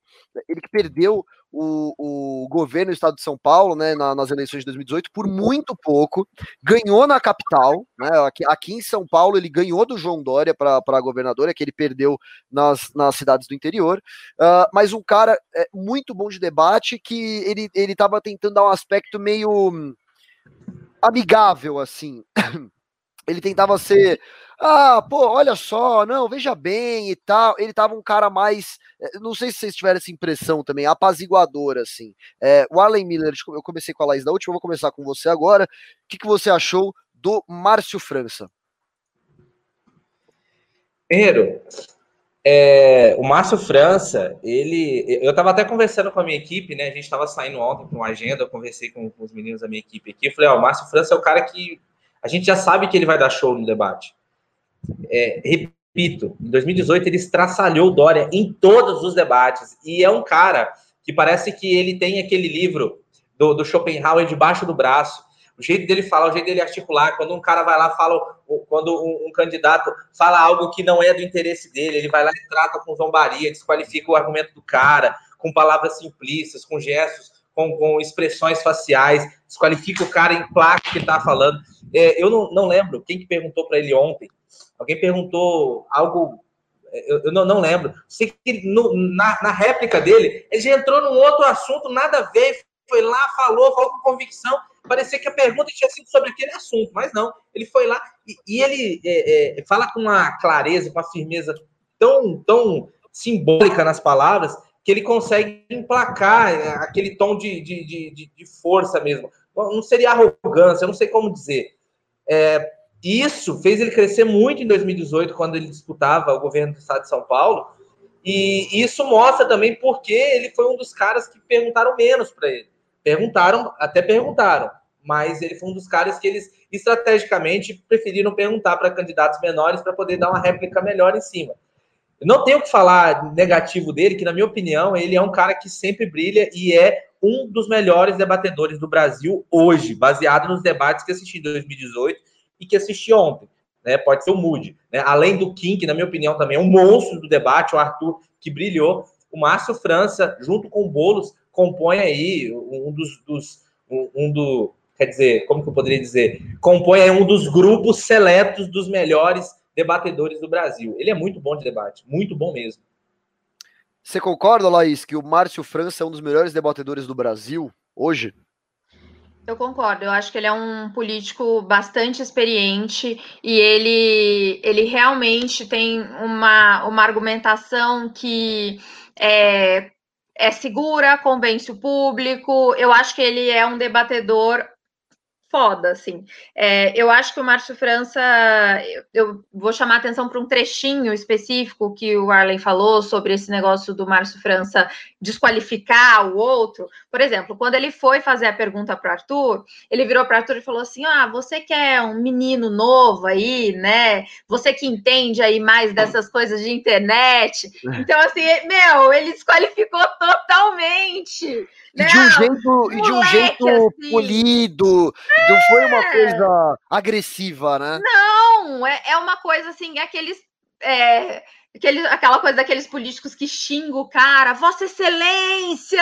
É. E, e, tipo, é, eu acho que ele desqualificou muito o Arthur ali, e ele faz isso com todo mundo. Ele tem esse, o, Arthur falou ontem na live, ele tem esse ar meio de professor, né? E ele faz isso e ele fez com o Arthur, tipo, ah, você é um moleque, o que você está fazendo aqui, sabe? É, mas eu, eu acho que como ele faz isso de uma forma muito polida, ele consegue ter um bom desempenho no debate. Eu acho que ele tem domínio das pautas de São Paulo. Então, para ele é assim, como ele já vem de uma eleição para governador, ele tem um ele tem um histórico perigoso aí, porque eu acho que ele ele é uma pessoa, ele é aquele político antigo mesmo, e ele faz o debate muito bem.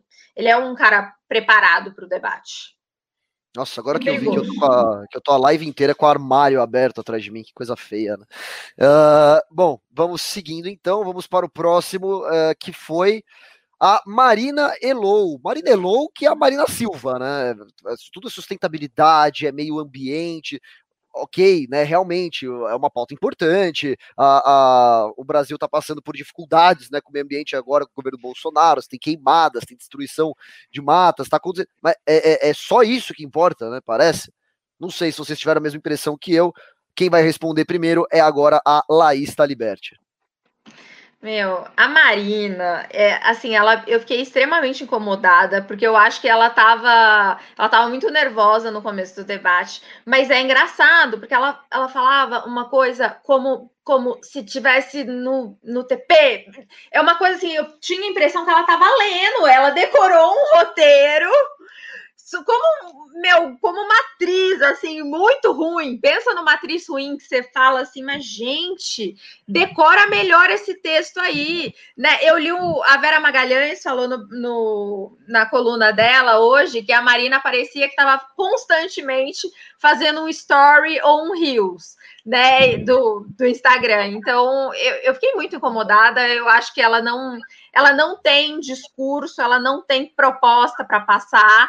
É, eu não entendo como estratégia, tá? Eu não, ela, ela é uma mulher que eu tenho certeza que tem muitas qualidades, mas eu não entendo como que ela quer tanto ligar essa imagem dela a, a essa coisa de abraçar a árvore. Gente, sustentabilidade não é só abraçar a árvore. Na hora que ela falou isso, eu falei assim, não, pelo amor de Deus, gente assim, a gente está falando de São Paulo, vocês não têm nada melhor para falar do que sustentabilidade não é abraçar a árvore. Tá bom, então o que é sustentabilidade? E ela respondia qualquer coisa na base da sustentabilidade. Mas assim, é. o que me incomodou foi realmente, o que mais me incomodou na, na Marina foi o despreparo para falar. É, é assim, não é possível. Parecia uma, um boneco, assim, um robô falando. Não, Vamos lá, o Allen Miller. Marinello, tá, tava bonitinha ela, tava bonitinha. Ó, arrumada, né? Eu olhei e falei assim, nossa, quem que é essa aí? Que eu nunca tinha visto tal.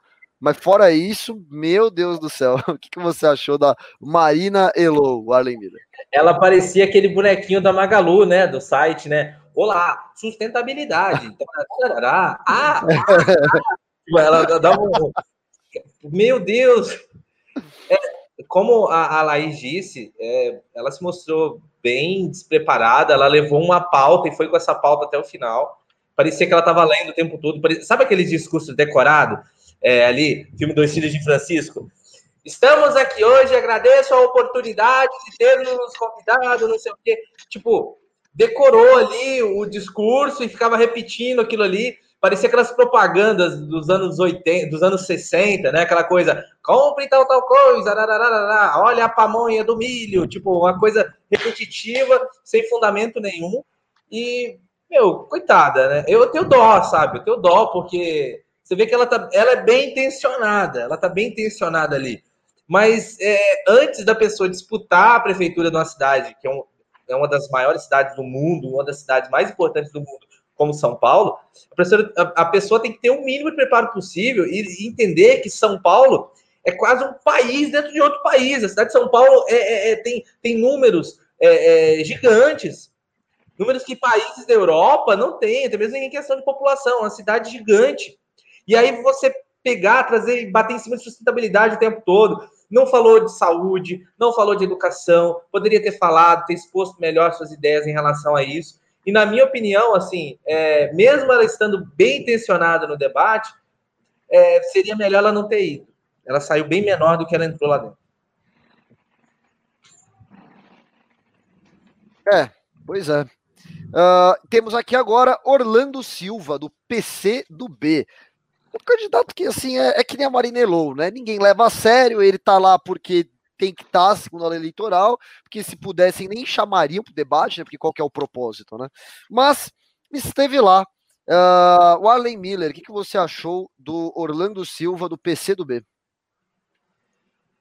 Ah, sobre o Orlando Silva, eu, eu consegui pegar alguns, alguns é, takes ali, eu não vou, não vou, expor muito minha opinião, porque na hora que ele começava a falar, eu já levantava para ir ao banheiro ou para pegar alguma coisa para comer durante o debate. É, eu, eu conheço o Orlando Silva de Brasília, conheço ele de lá da Câmara dos Deputados, da CETASP, que é a comissão que ele faz parte, o Kim também, dos debates. Ele é um cara é, fora das câmeras, é um cara super gente boa. Ali ele é bem combativo e, e, o que ele fala, de fato, ele acredita. Todas aquelas ideias que ele fala é, sobre aumentar subsídio, tudo isso, ele acredita nisso e, de fato, se ele for prefeito um dia, ele vai tentar trazer isso.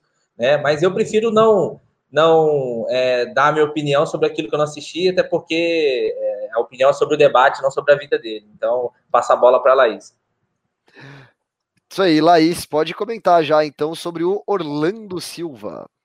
Eu acho que o Orlando Silva, nesse sentido, ele lembra um pouco essa questão da Marina, só que o negócio dele não é abraçar a árvore, é falar que as pessoas não trabalham, que, tipo, ele, ele que sofreu, ele que trabalha, ele. Meu, assim, pelo amor de Deus, ele falar que o Arthur é... Não tem cara de não trabalhador. Tem cara de trabalhador pelo amor de Deus, assim, primeiro que eu acho que o Arthur tem cara de trabalhador, né? E, e aí o cara não tem cara, mas tem cara, então assim, você não conhece nada do cara, ele, se ele estivesse falando isso do Sabará, eu entendo. Falou, ah, nessa live, nessa live não, desculpa, nesse debate tem um monte de herdeiro aqui, tem mesmo, né? Sabará, Matarazzo, tem um monte de herdeiro, mas esse não é o caso do Arthur, ele estava falando justamente com o Arthur. Então, é, eu, eu acho que ele é uma pessoa que não convence e que é, bate o tempo todo na tecla é, de aumentar o Estado. Não, ele falou que não pode privatizar nada, né? Que ele não quer as privatizações, o que nesse sentido é, é radicalmente contra o que eu acredito, e acho que o que qualquer pessoa que defende o liberalismo acredita. É, eu acho que ele defende lá os servidores públicos, custe o que custar para o resto da população. E, e, mas eu acho que ele é um cara que não cresce, que não, não convence, é, entendeu? Assim, e, a, a gente falou de privatizações e tal. A gente tá falando de um cara que é do Partido Comunista do Brasil, do PCdoB, né? Então realmente não, uma coisa engraçada foi tipo a Joyce foi fazer uma pergunta para ele, para quem que você vai fazer? O, o comunista. é verdade. Isso foi essa bom. foi boa. Essa foi boa, essa foi, foi boa. Não, a, a, Joyce realmente se saiu bem, assim, apesar dela ter copiado escancaradamente o Arthur, foi uma coisa revoltante, é, ela saiu muito bem mesmo. Uh, e agora o que sobrou foi o Arthur Duval, lembrando, quero comentários isentos aqui, eu quero comentários técnicos, tá? E eu vou começar eu vou falar mal de Arthur Duval aqui nesse programa. Tô brincando, não é falar mal, mas assim, falar uma coisa que talvez possa prejudicá-lo. Uh, eu entendo onde ele quer ir com essa postura agressiva. Só que eu acho que às vezes isso pode fazer com que a, a, a, ele não seja muito levado a sério. Eu acho que isso pode prejudicá-lo. Não, Warlen, Warlen, por favor, cuidado, cara, com a lei eleitoral, Pelo amor de Deus. 2018, esse pode. Tá. ele não é daqui. É, é de 2018. Não, não importa. É, olha só, é, então, peraí, até me perdi o que eu tava falando. Eu, eu, é, tenho um tenta... cagaço, eu tenho um cagaço da justiça eleitoral aqui, porque você sabe o que os caras fazem. Você viu o que o Arthur tá passando com a justiça eleitoral? Eu não, eu não quero ser injustiçado também. Fique entendeu? tranquilo, Menino. É, tá bom. É, então, ah, eu tava dizendo sobre a postura agressiva dele. Assim, eu, eu, eu, tenho medo dele não ser levado a sério por algumas pessoas. Ele chega, o, o, cara que chega muito com aquele discurso, ah, todo mundo aqui é lixo, eu sou diferente de tudo me lembra um pouco Cabo Daciolo, em 2018. Né? Que ele falava assim: vocês são todos. É, como é que é? Não, 50 tons de Temer era o, o, o Boulos que falava, né? Ou era, o, ou era o Daciolo? Mas enfim, o Daciolo falava que era todo mundo amiguinho, todo mundo esquerdista, e que ele era o cara tal.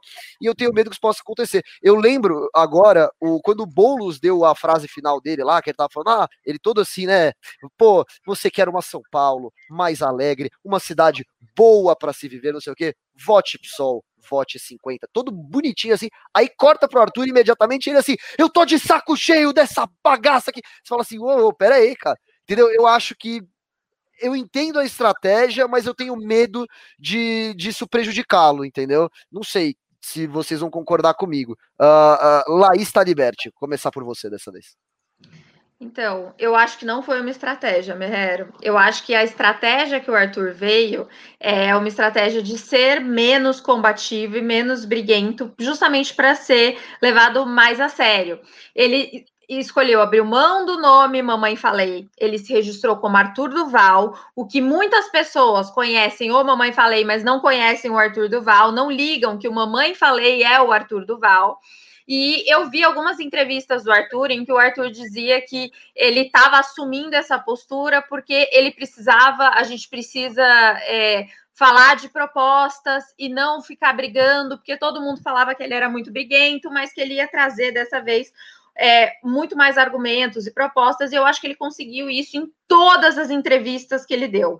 Mas eu acho que o debate ali saiu fora de controle nesse sentido, e não é uma condenação, talvez fizesse a mesma coisa no lugar dele, porque ele teve muito pouco tempo para falar, e as pessoas estavam sacaneando ele, entendeu? Então o Arthur ficou nervoso, ficou puto, e explodiu isso nos comentários. É, eu acho que pode prejudicar, sim, é complicado, mas eu não acho que foi uma estratégia, eu acho que aconteceu ali na hora, é, mas eu acho que o Arthur, é, aquela mais ou menos aquela coisa que o Arlen falou que a Marina é, saiu menor do debate, eu acho que o Arthur saiu maior. Então, assim, existe um limite entre as coisas, né? É, tem o falem mal, mas falem de mim. Eu acho que muita gente conhece o Arthur, mesmo que seja para falar. Hoje, depois desse debate, eu acompanhei um pouco o Google Trends, né? E o nome do Arthur voou no Google, assim. Então eu acho que as pessoas é, é um, eu acho que não foi uma estratégia, mas eu acho que pode dar certo para um primeiro momento das pessoas dele conseguir impactar, dele conseguir chocar as pessoas. Tipo, ah, enquanto a gente está aqui nesse debate, tem gente fazendo cocô na rua no centro de São Paulo. Tipo, ele fala umas coisas assim que não tem como você não prestar atenção você se choca um pouco. Então, pode ter esse lado de você não é, levar a sério, mas eu acho que também tem o lado de que as pessoas olham e falam: nossa, quem é esse cara? É, com certeza, ele tinha que aparecer de alguma forma, né? Falando Exatamente. Mas assim, eu, quando eu digo estratégia, não é que eu tô dizendo que assim, ele tá, ele tá fingindo uma indignação ou que ele tá forçando. É, pelo contrário, eu tenho, e eu vi ele falando isso na live dele depois, né? Ele fala assim, cara, quando você tá lá vendo aquela babaquice, aquela canalice, aquela hipocrisia ao vivo, é muito revoltante. Concordo, a revolta dele é, é real e é legítima. Mas assim, o que eu digo como estratégia é o quanto você quer deixar transparecer essa revolta, entendeu? Aí já envolve um, algo mais racional, assim, ah, o jeito que eu vou falar, a forma que eu quero me mostrar, como eu quero me apresentar. Então, mas é isso que eu falei. Eu acho que não é uma estratégia. Eu acho que o Arthur tem naturalmente essa indignação e ele deixou isso transparecer. A estratégia seria não fazer isso, mas eu acho que ele não, deixou. Necessariamente. Não, necessariamente. A estratégia pode ser: eu tô revoltado aqui e eu vou mostrar que eu tô revoltado. Ou pode ser: puta, eu tô muito revoltado, mas eu vou dar uma contida aqui para não parecer uma. Entendeu? Tudo é estratégia não. num debate. Não tem jeito. Eu entendi, mas eu não existe a estratégia que você bola e existe a, o que a emoção que você consegue lidar com a emoção, entendeu? E, e, eu acho que a revolta, o sangue subiu ali, a revolta não, do Arthur foi, okay. uma, foi, a indignação foi muito premente. E, e foi válida, né? É compreensível, Também. inclusive. Muito uh, compreensível. Quero, quero, saber do Arlen. Entre nesse debate agora, Arlen. Fale sobre Arthur Duval uh, no debate de ontem. É, é, assim, é difícil a gente fazer uma, uma análise do Arthur para o debate, porque a gente conhece, tem um conhecimento prévio de quem é ele fora das câmeras. Então a gente sabe que aquele cara que estava lá é o Arthur verdadeiro, né? Que ele ficou ali nervoso, ele estava nervoso, chegou um momento que ele explodiu, ele começou a falar para todo mundo, tudo mais. Talvez isso não soe muito bem para a população. Né? Talvez faltou um pouquinho de ponderação em relação ao uso da palavra. Né? Porém, entendo também que mesmo não tendo sendo, não tendo sido uma estratégia dele, porque ele foi ele mesmo, isso fez com que ele saísse maior do debate. Por quê? Muitas pessoas que não o conheciam criaram uma expectativa para entender e saber quem era ele.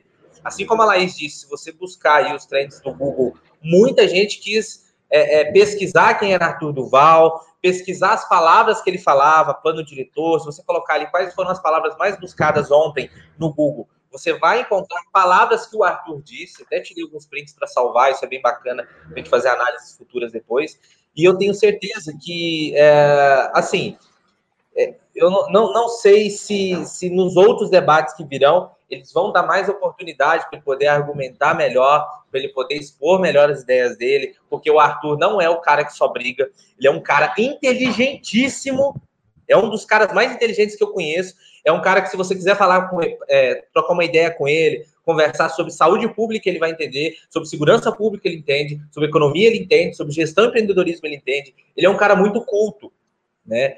E a gente não pode deixar passar para as pessoas essa imagem de que ele é só um cara que briga e um cara que aponta o dedo e faz live. Não, o Arthur é muito maior que isso. Repito, ele saiu gigante do debate ontem, mas ele, se ele tivesse é, tido um pouco mais de tempo para expor o que ele pensa, eu acho que a gente poderia ter saído ainda maior do episódio de ontem. E assim, a, pô, eu vi a Vera Magalhães no Twitter, Vera. Poxa, fiquei, fiquei decepcionado com a querida. Marcelo Taz também, duas pessoas que eu admiro muito, assim, falar. E eles, é, o Marcelo Taz, ele zoou só o nome do Arthur, né? O Mamãe Falei. E a Vera, ela, ela para mim, ela foi pior ainda, cara, porque ela falou assim: ah, será que o Mamãe briguei vai dar um soco em alguém? A postura do Arthur é agressiva, mas se você for analisar, ele nunca é o cara que sai pra porrada. Ele é o cara que apanha. Ele provoca, de fato, realmente ele provoca, mas aí ele apanha, ou ele sai correndo.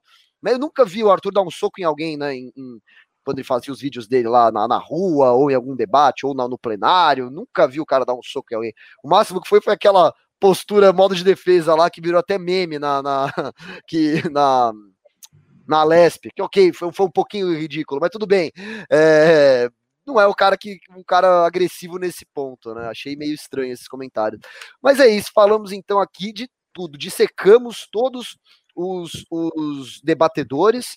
É, eu tinha feito uma pauta, até tá na descrição, foi mais para desencargo de consciência, porque naturalmente que a gente ia uh, comentar muito mais sobre o debate, né? É o grande tema da, da, da vez. E é isso. Eu vou agora abrir o espaço. Ah, não, perdão, eu tenho que ler os pimbas. Nossa, tô, tô muito louco. Deixa eu ler os pimbas aqui. O Gustavo Mortari mandou 18,90 e disse: os candidatos fugirem era esperado, mas os jornalistas, aí foi bizarro. Laís Colírio no café. Russo, vou cobrar essa promessa. KKK, abraço a todos. Não sei que promessa que ele tá falando. Ele devia estar tá conversando com o Russo no chat e, e jogou essa aí. Uh, Cristiane Norte mandou cinco reais e disse: Amo São Paulo, apesar de não morar aí. Estive no Largo São Francisco e quase caí de costas. Andei até a Sé e piorou. Fiquei muito triste. Realmente é uma situação triste pra caramba. Eu lembro João Dória, em 2016, falando: não, porque eu vou revitalizar esse centro, vocês vão ver, tá, tá, tá, tá, tá, tá, tá, tá. Não fez uma ação para revitalizar o centro, uma sequer, né? Rapidinho saiu lá para ser governador. Foi, foi complicado. Uh, o Cássio Calamidade mandou dois reais e disse: se o Arthur perder, ele deixa de ser deputado? Não. Se o Arthur perder a eleição, ele continua exercendo o seu mandato uh, de deputado estadual. O que acontece é que se ele fosse do executivo e quisesse concorrer para uma eleição, vamos supor, ele é prefeito, quer concorrer para governador, aí sim ele perde o cargo, mesmo que ele perca a eleição. Uh, Liana Vieira Soelter mandou 2 euros, olha só que chique, e disse, apoiando o movimento que precisa sobreviver. Muito obrigado. O Edu Luna mandou 5 reais e disse, Joyce vai emplacar o Sou Arthur de saia? PS, Arthur esqueceu de falar o número dele no final do debate. Bom trabalho, bancada muito boa hoje. Muito obrigado. É, é para mim, o Arthur foi meio burro, porque, tipo, ele, ele excedeu um pouco o tempo dele, mas dava tempo dele ter falado, ó, oh, vote tal, e, e, ele não falou. Ele, quando, quando o jornalista lá, o, apresentador falou, ó, oh, acabou seu tempo, ele parou imediatamente de falar. Tipo, dá, dá para extrapolar um pouquinho, todo mundo faz isso, né? Uh, o Cássio mandou 20 reais e disse: o Arthur carrega a indignação e a frustração dos bolsonaristas, mas não carrega o vazio do Bolsonaro. Se tiver os votos deles, não vai ser aberto, confesso ou declarado. Pode ser uma nova virada do fluxo na hora da urna. Pode ser, é, é uma eleição que pode acontecer tudo, né? Pode ter aí reeleição do Covas, pode ganhar o Russomano, pode o Arthur vir com tudo, né? Pegar os votos da direita, destruir e, e ganhar as eleições. Pode ser o Boulos que está crescendo pra caramba, pode ser o Boulos também. Então, assim, existem muitas possibilidades, ainda é, por mais que a gente já esteja em campanha, já esteja relativamente próximo às eleições, ainda é muito cedo para cravar o que vai acontecer. Então, você aí que quer saber mais sobre o cenário político do Brasil, de São Paulo, dos demais estados, fique ligado aqui no Café com o MBL. Eu vou abrir agora o espaço uh, primeiro para o Arlen dar o seu. O Arlen, o Warlen é ótimo, era para o Warlen dar o seu. Parecia um americano falando, né? Warlen.